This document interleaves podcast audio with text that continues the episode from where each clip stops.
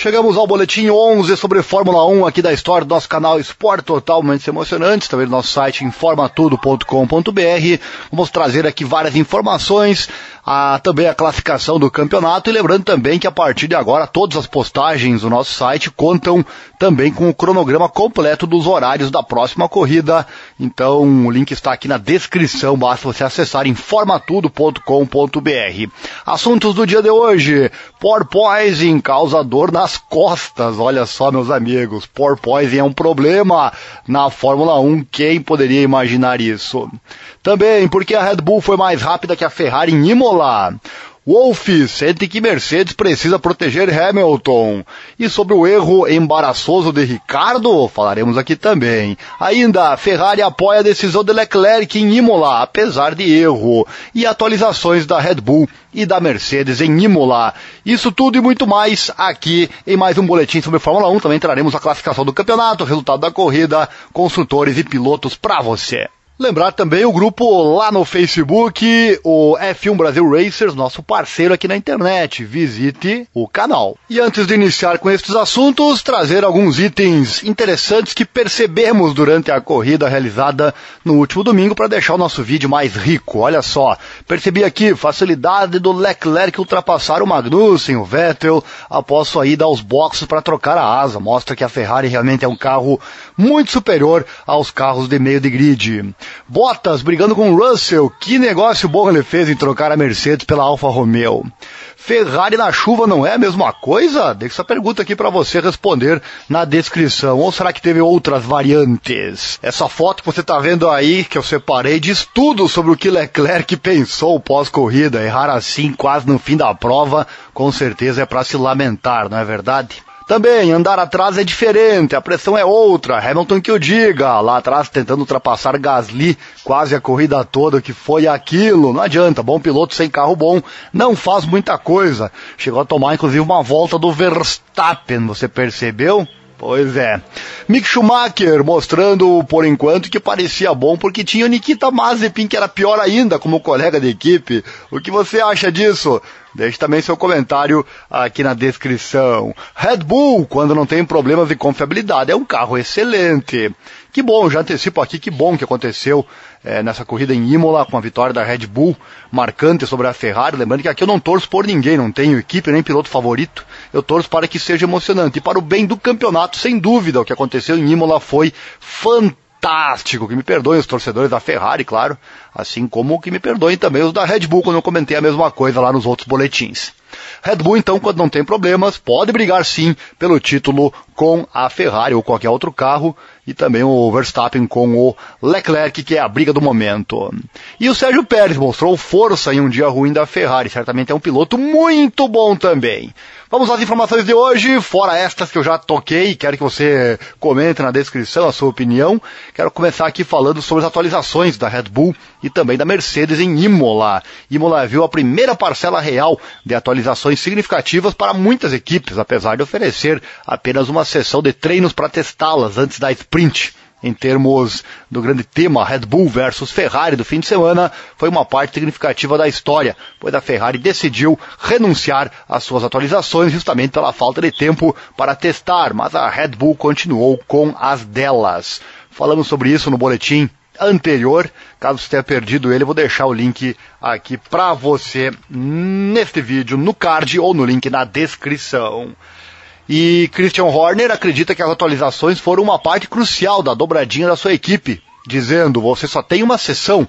E ele disse: mas tanto Max quanto Checo dirigiram brilhantemente nesse fim de semana. E essa dobradinha, todo crédito para a equipe por parada nos boxes brilhantes e a estratégia utilizada, mas também na fábrica em Milton Keynes, o esforço e trabalho duro e nos recuperando depois da decepção da Austrália para voltar com um resultado como esse. Palavras do chefe da Red Bull. Max Verstappen não tinha certeza se eram as atualizações ou o desempenho geral da equipe em entender e operar o carro. Ele diz, às vezes isso pode valer mais do que atualizações. Veremos nas próximas corridas. Então, quais foram as atualizações que a Red Bull trouxe? Um era aerodinâmico e outros faziam parte de um programa de redução de peso que visa uma perda de 10 quilos até Barcelona em duas corridas. Isso colocaria a Red Bull em paridade de peso com a Ferrari. Acredite, né? Cada quilo a menos que você põe no carro é, representa um ganho de desempenho lá na frente. Em Imola, o que foi estimado com um excesso de 10 quilos para as três primeiras corridas foi reduzido em cerca de 3 quilos. A maior economia veio com um novo conjunto de pinças de freio lindamente projetadas, e isso certamente faz a diferença. Aerodinamicamente, a mudança mais significativa foi a adição de um inglet ao divisor de quilha do piso do carro da Red Bull, à frente do que é descrito como a área da bandeja de chá. Esta parte do piso desempenha um papel crucial no condicionamento do fluxo de ar, que está chegando à entrada dos túneis da parte inferior da carroceria, mas a adição deste winglet também traz carga descendente adicional diretamente para essa parte do piso. Isso terá efeito é, em mover o centro de pressão aerodinâmica do carro um pouco mais para frente. Na Mercedes também houve uma mistura de ajustes aerodinâmicos e de economia de peso, mas nada que abordasse fundamentalmente o problema de porta do carro. Uma série de novos componentes contribuíram para a redução de peso, mas a maior economia individual veio de um novo piso, que foi apenas ligeiramente alterado geometricamente, mas inclui uma disposição de carbono diferente. Aerodinamicamente, uma palheta giratória foi adicionada à frente da entrada do sidepod, projetada para melhorar a eficiência de resfriamento a imagem que você está vendo aí na tela.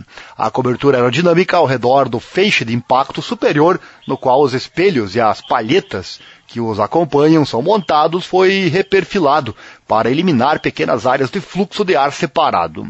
A borda do divisor mais próxima do pneu traseiro apresentava uma curvatura reduzida, projetada para reduzir a separação do fluxo de ar daquela região. Isso foi acompanhado por um ajuste na placa final do defletor. Abre aspas, palavras do Indrel Sovlin, chefe de engenharia de pista. Este foi o desenvolvimento aerodinâmico normal. Estamos trabalhando nos problemas que temos com o salto separadamente os desenvolvimentos que trouxemos aqui, estávamos cientes de que eles não afetariam isso. Então é por isso que estamos ou estávamos focados nessas partes.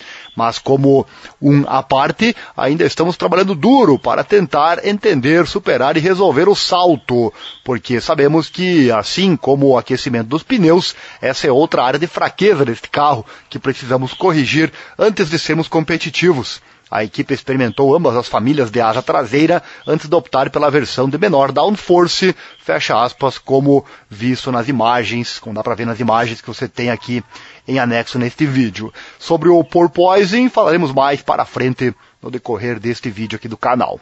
E ver Ferrari, Red Bull e Mercedes, as três equipes mais bem financiadas e, portanto, com maior dificuldade em permanecer dentro do limite de custos, se adaptarem aos seus desafios técnicos sem ultrapassar o limite de gastos, faz parte da dinâmica competitiva desta temporada já. Tá o motivo, né, de ter o limite de gastos, fazer o que dá com o dinheiro que tem, né? Esse é o objetivo de tudo isso.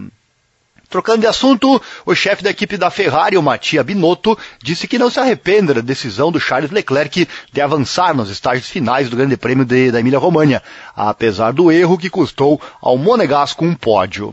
Leclerc passou quase toda a sua corrida na terceira posição, atrás da dupla da Red Bull, o Max e o Sérgio, mas incapaz de recuperar e montar um ataque aos touros. Com 12 voltas para o final, a Ferrari optou por colocar Leclerc nos boxes para um conjunto de pneus macios, em uma tentativa de tentar ultrapassar o Pérez, esperando que a mudança também incentivasse a Red Bull a parar os seus pilotos, o que realmente aconteceu. Mas enquanto perseguia o mexicano com força, Leclerc exagerou na chicane variante alta e acabou então batendo na proteção de pneus. Felizmente, o piloto da escuderia conseguiu voltar à corrida, embora precisasse parar nos boxes na sequência para trocar a asa dianteira. Leclerc caiu várias posições, mas passou de P9 para P6 nas últimas oito voltas da corrida, mostrando o poder da Ferrari com relação às equipes de meio de grid. Em retrospectiva, Binotto continuou apoiando o impulso do seu piloto, admitindo que erros podem acontecer. Ele falou: acho que nunca haverá arrependimento de pedir a um piloto para empurrar. Acho que isso faz parte do nosso trabalho e é parte do trabalho deles tentar chegar ao limite. Erros podem acontecer. Acho que com os carros deste ano, obviamente, os carros nas curvas são mais rígidos e de alguma forma, se você cometer um pequeno erro, estará pagando muito por isso. Então, sem arrependimentos, acho que fizemos a escolha certa e é isso, fecha aspas, disse ele. Essa foto que você já viu lá no começo, que eu coloco aqui novamente, nós pegamos pós-corrida e mostra realmente que Leclerc estava arrependido ou pelo menos irritado pelo que aconteceu, mas claro que deve ser mais devido à adrenalina durante o GP. Ninguém quer errar, mas como bem disse o Binotto, quando você tenta um algo a mais, o risco sempre é aumentado. Aludindo à segunda parada Leclerc, Binotto afirmou que foi uma escolha estratégica, não por degradação dos pneus. Ele falou, nós não estávamos ficando sem pneus dianteiros. Naquele momento da corrida, o ritmo com o Sérgio Pérez era muito, muito semelhante ou um pouco melhor.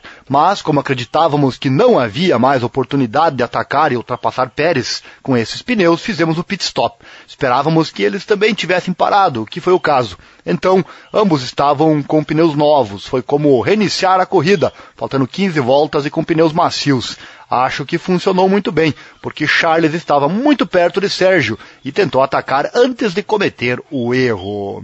E após a corrida, Leclerc compreensivelmente lamentou seu erro, admitindo que talvez tenha sido muito ganancioso em sua busca por Pérez. Mas o piloto da Ferrari rejeitou a ideia de que estava se arriscando demais na chicane variante alta. Charles Leclerc falou: Eu não acho que estava assumindo um risco particularmente maior. Fui rápido lá e o carro estava bom, especialmente na corrida de hoje. Senti que provavelmente era uma das curvas em que o Checo era um pouco menos competitivo do que eu.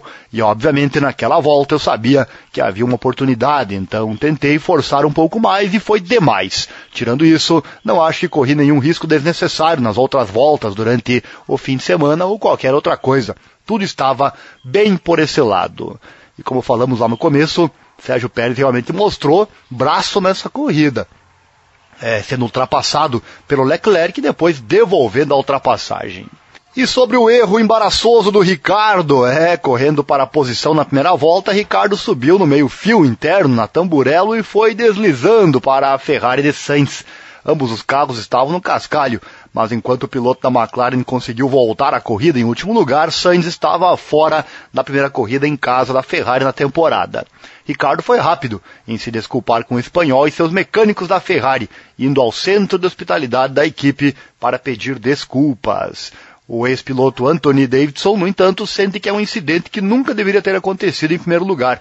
Ele fala, é um erro que não deveria estar acontecendo nesse tipo de nível e é um erro que Carlos Sainz não esperava de alguém geralmente tão polido e experiente como Daniel Ricardo, cita ele que virou comentarista da Sky Sports. Vou deixar o vídeo para você assistir rever novamente esse momento, a batida do é, Ricardo no Sainz. O link estará aqui na descrição. Primeiro link que leva ao nosso site, que é o informatudo.com.br barra esportes. Vai diretamente lá para o local que tem esse vídeo para você rever. Abre aspas, ele fala, para terminar a corrida de um piloto da Ferrari na primeira volta, eu estaria fazendo uma saída rápida se fosse ele. Posso dizer pela linguagem corporal que ele estava envergonhado. Ainda bem que ele foi e pediu desculpas ao Carlos. Não deveria estar acontecendo. É verdade. E Nico Rosberg foi um pouco mais gentil, chamando-o de incidente de corrida. Ele disse: Embora Ricardo fosse responsável, está tudo bem. Palavras então do campeão mundial lá de 2016. No entanto, eu vi Daniel fazer um pouco de pressão no meio da curva, então empurrando um pouco demais, e foi ele que derivou em direção a Carlos. Eu veria a culpa um pouco mais em Daniel, mas não há problema em colocar isso como incidente de corrida. Sainz revelou que Ricardo havia falado não apenas com ele, mas na frente de todos os seus mecânicos da Ferrari, quando ele veio se desculpar. E Sainz falou, aspas, os mecânicos estavam todos comigo e todos lhe agradecemos pelo gesto. É por isso que não há ressentimentos com Daniel. O que aconteceu com ele poderia ter acontecido com qualquer um hoje, mas infelizmente teve que acontecer comigo. É como é. O incidente realmente não tem mistério. O que aconteceu é muito claro para todos. Fecha aspas. Ricardo acabou o GP em 18º, caindo para P11 no campeonato de pilotos, enquanto a segunda desistência consecutiva de Sainz fez com que ele caísse para o quinto lugar na classificação. No final, eu vou trazer aqui a classificação completa para você. Fica aí, tá gostando do vídeo? Então deixa o like aqui trazendo praticamente tudo que de mais importante aconteceu na corrida. Tudo não cabe aqui, né? Claro que não cabe tudo num vídeo, mas o que teve de principal nessa prova, você vai ficando sabendo por aqui. Trocando de assunto, vamos para a Mercedes e Hamilton teve um fim de semana para esquecer no Grande Prêmio da Emília-Romagna. Entrar no Q2 por meros 0.004 segundos, que preparou o palco para seu fim de semana, já que Hamilton simplesmente não tinha ritmo para disputar um dos dez primeiros na qualificação é, na qualificação sprint também, e, ou mesmo no GP. Ele acabou um decepcionante P13 com o Wolff e imediatamente no rádio pedindo desculpas ao seu sete vezes campeão mundial sobre seu carro indirigível. Teve outro boletim que fizemos aqui falando da questão quando o Hamilton acabou em P10, e aí ele perguntou pelo rádio, isso aí dá pontos? Então imagina, nada é tão ruim que não possa piorar, como diz aquela inteligente frase. Mas enquanto Hamilton era então P13, George Russell trouxe o seu W13 para casa em quarto lugar, levantando questões sobre por que Hamilton parece estar lutando mais do que seu novo companheiro de equipe. O que você acha disso? Deixe seu comentário. Será que Hamilton estava muito acostumado a andar somente em um carro vencedor? Deixe seu comentário aqui na descrição. O Wolff insiste que o problema é o carro, não o piloto. Ele disse: Eu tenho que protegê-lo, não é o seu ponto fraco. O ponto fraco é o desempenho do carro. Palavras, então, do chefe de automobilismo da Mercedes é, em entrevista que ele deu ao final da corrida para a Reuters. O cara, ele seguiu, o cara é o melhor piloto do mundo e não tem máquina e equipamento embaixo dele para poder executar. De certa forma, é até irrelevante. Se você chega em oitavo, décimo segundo, décimo quinto, não importa, é tudo ruim, palavras de Wolff. Tais foram as dificuldades de Hamilton nesta temporada que o consultor de automobilismo da Red Bull, o Helmut Marko, se pergunta se o britânico está pensando que deveria ter pendurado o capacete no fim de 2021. O Wolff, no entanto, está convencido de que Hamilton está totalmente comprometido em devolver a Mercedes ao extremo do grid. Abre aspas, ele vai ajudar a equipe a se organizar e estamos nos mantendo juntos nos bons e maus momentos e hoje certamente foi um dia muito ruim. Palavras dele. No meio das lutas da Mercedes, a outra grande questão que a equipe enfrenta é se eles erraram no conceito de design do W13. A Mercedes optou por um design extremo de zero pod, que os especialistas acreditam estar agravando seus problemas. O Wolff admite que pode chegar um momento em que a Mercedes tenha que reavaliar ele fala: você não precisa jogar fora o que há de bom, mas se há áreas fundamentais que não nos permitem liberar o potencial que acreditamos é, que o carro tem, então você precisa reduzir suas perdas. Isso significaria que você diria: onde está a linha de base agora? Existe algo novo que podemos começar, onde acreditamos que podemos desbloquear mais potencial? Se pensássemos assim, teríamos feito há cinco meses. Acreditávamos que essa era a linha de desenvolvimento que precisávamos seguir. Portanto, é um exercício bastante complicado. Fechou então com as palavras do Toto Wolff. Certamente, né? A equipe não queria fazer um carro ruim. O objetivo, sem dúvida, era o melhor possível. E a Mercedes, sem dúvida, está fazendo corretamente nas palavras por meio de Wolff, que é defender seu piloto, pois potencial ele tem para tentar levantar a nova Mercedes, pois um bom piloto é importante para isso acontecer. E isso com certeza a Mercedes tem. Tem dois, inclusive. Tem o Russell também, né? Que já mostrou que tem qualidade. Agora, se vai conseguir, é um pouco difícil dizer agora, pois o carro é realmente muito ruim. O que você acha? Deixe nos comentários. Comente também que eu já pedi antes. Por que o Russell está conseguindo ir melhor do que o Hamilton? É, andar em carro ruim realmente, ruim realmente não é algo muito fácil. Esse canal é incrível, não é verdade, meus amigos? Trazendo tudo para você, as palavras de todo mundo pós-corrida, tudo resumido aqui para você. E mudando de assunto novamente, falar agora do porquê a Red Bull foi mais rápida que a Ferrari em Imola certamente uma, uma questão, uma pergunta que muitos têm em mente. E o chefe da Red Bull, Christian Horner, acredita que colocar os pneus em sua janela de trabalho ideal foi a chave para vencer a Ferrari nessa vitória em Imola. Max Verstappen e Sérgio Pérez acabaram em 1-2, o primeiro da Red Bull desde 2016 na casa do rival, com Carlos Sainz se retirando na primeira volta e Charles Leclerc saindo da disputa por um pódio no final, fatos ambos que nós já falamos aqui.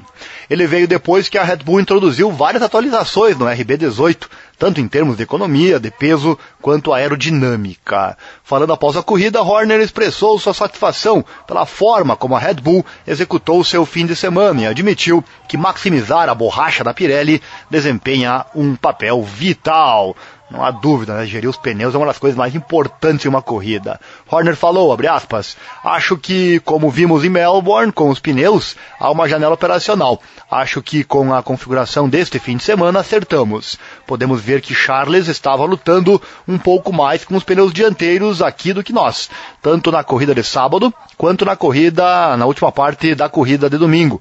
Isso nos deu vantagem e acho que Max foi capaz de gerenciar a corrida perfeitamente e o Checo Pérez conseguiu construir uma vantagem para Charles e gerenciar essa diferença. Em nenhum momento, além de uma viagem pela grama com o Checo, realmente ficamos sob muita pressão. E a equipe de, de, de pit, né, da Red Bull, foi acionada no fim da corrida, depois que a Ferrari optou então por jogar os dados com a troca de pneus médios para os macios fato que também já falamos aqui anteriormente. Horner reiterou que a Red Bull teve seus pneus sob controle o tempo todo, mas aproveitou a oportunidade para responder e manter o status quo. Ele encerrou dizendo: Acho que o pneu dianteiro deles estava começando a causar problemas para eles, então acho que eles precisavam parar. Eles podiam ver o trânsito e acho que pensaram em aproveitar a oportunidade enquanto Checo estava no trânsito. Mas não foi assim. Conseguimos responder com Checo e depois cobrir com Max e manter a posição da pista com pneus melhores com os dois pilotos. E aí está, né? Interessantes nas palavras do Christian Horner os motivos então da excelente performance. Atualizações e gestão de pneus, ambos sem dúvida, são igualmente importantes para trazer as vitórias. E como eu já disse antes, esse carro é muito bom. É, se não tiver mais problemas de confiabilidade, de abandono, certamente veremos muitas vitórias e isso é bom para nós fãs que teremos disputas na pista. Ferrari e Red Bull principalmente vai ser bonito de ver, meus amigos. E o porpoising, que eu prometi falar mais pra frente? Vamos lá. O piloto da Mercedes, George Russell, lutou para chegar ao quarto lugar do Grande Prêmio de Fórmula 1 da Emília-Romagna de domingo. O balanço do carro em alta velocidade era tão extremo no Mercedes em Imola que causou problemas físicos em Russell. Ele ficou muito abalado enquanto corria em Imola. Ele disse: O salto realmente tira o fôlego. Eu nunca experimentei isso tão ao extremo. É, este é o primeiro fim de semana em que estou realmente lutando com minhas costas. E é quase como se eu tivesse dores no peito, porque o salto é muito ruim. Mas só temos que passar por isso para sermos os mais rápidos em voltas. A Mercedes é uma das equipes mais afetadas pelo efeito visto nos carros é, de efeito solo da Fórmula 1 nessa temporada. Desde, desde a pré-temporada mesmo, nós víamos já, fizemos matérias, inclusive aqui no canal, se você perdeu porventura, não sabe o que é isso, não sabe o que eu estou falando, o que, que é esse pulo do golfinho, o que é esse porpoising, vou deixar um vídeo que nós já fizemos no link no card ou na descrição para você. O Russell disse também, eu realmente espero que encontremos uma solução e espero que todas as equipes que estão lutando com o salto encontrem uma solução, porque não é razoável que os pilotos continuem com isso deve ser realmente muito desconfortável durante a corrida. E além da dor de pensar, Russell fez alguns progressos com a configuração do Mercedes W13 na quarta rodada da temporada de Fórmula 1 de 2022. Ele falou: quando o carro está na janela certa e os pneus estão na janela certa, o carro parece, além do salto, muito bom. E pelo menos foi o caso de Russell, que claramente superou seu companheiro de equipe Lewis Hamilton na corrida de Imola, como já falamos anteriormente. Russell teve que defender o quarto lugar contra o piloto da Alfa Romeo, Valtteri Bottas, nos momentos finais da corrida. O duelo não trouxe apenas lembranças do ano passado para o britânico, quando Russell na Williams e Bottas na Mercedes colidiram violentamente em Imola. Ele diz: Eu definitivamente estava pensando um pouco sobre o ano passado que é o Russell, né, que não apenas lutou com o Boto na corrida, né, o porpoising, mas também com um carro que não foi configurado corretamente por longos trechos depois que a equipe trocou pneus de intermediários para os slicks pela primeira vez, né, e não conseguiu ajustar a configuração da asa dianteira. Ele fala: houve uma enorme subviragem e o pneu dianteiro direito caiu em pedaços, então eu só tinha que fazer isso e estar pronto para defender no final. E o layout do autódromo Enzo e Dino Ferrari também ajudou o piloto da Mercedes. Ele disse: Essa pista aqui é tão fantástica, tem muito caráter, mas é simplesmente impossível correr, especialmente com essas condições mistas. Uma oportunidade de ultrapassagem, uma linha seca, não há nada que você possa fazer sobre isso, disse ele. É, meus amigos, resta então aguentar a dor, né? E esperar que a solução venha, porque realmente esse carro da Mercedes pula demais. Para fechar o vídeo, vamos aos resultados então da corrida. Vamos às posições. O Max Verstappen da Red Bull então venceu com 1 hora 32 minutos 07. O Sérgio Pérez foi o segundo, Red Bull, com é, 16.5 de atraso, de gap. O terceiro, Lando Norris da McLaren, caiu no colo dele esse, esse pódio, esse terceiro lugar, com aquela saída de pista do Charles Leclerc. Ele então com a McLaren fechou a 34.8 segundos de gap. Para ver, né, como para ver a diferença que é, primeiro entre a Red Bull e a Ferrari e os demais carros, e depois entre o Verstappen, o Leclerc e os demais, demais pilotos, né? Hoje, hoje não, porque Leclerc errou, mas normalmente né, você vê muita diferença que é os carros e também os pilotos.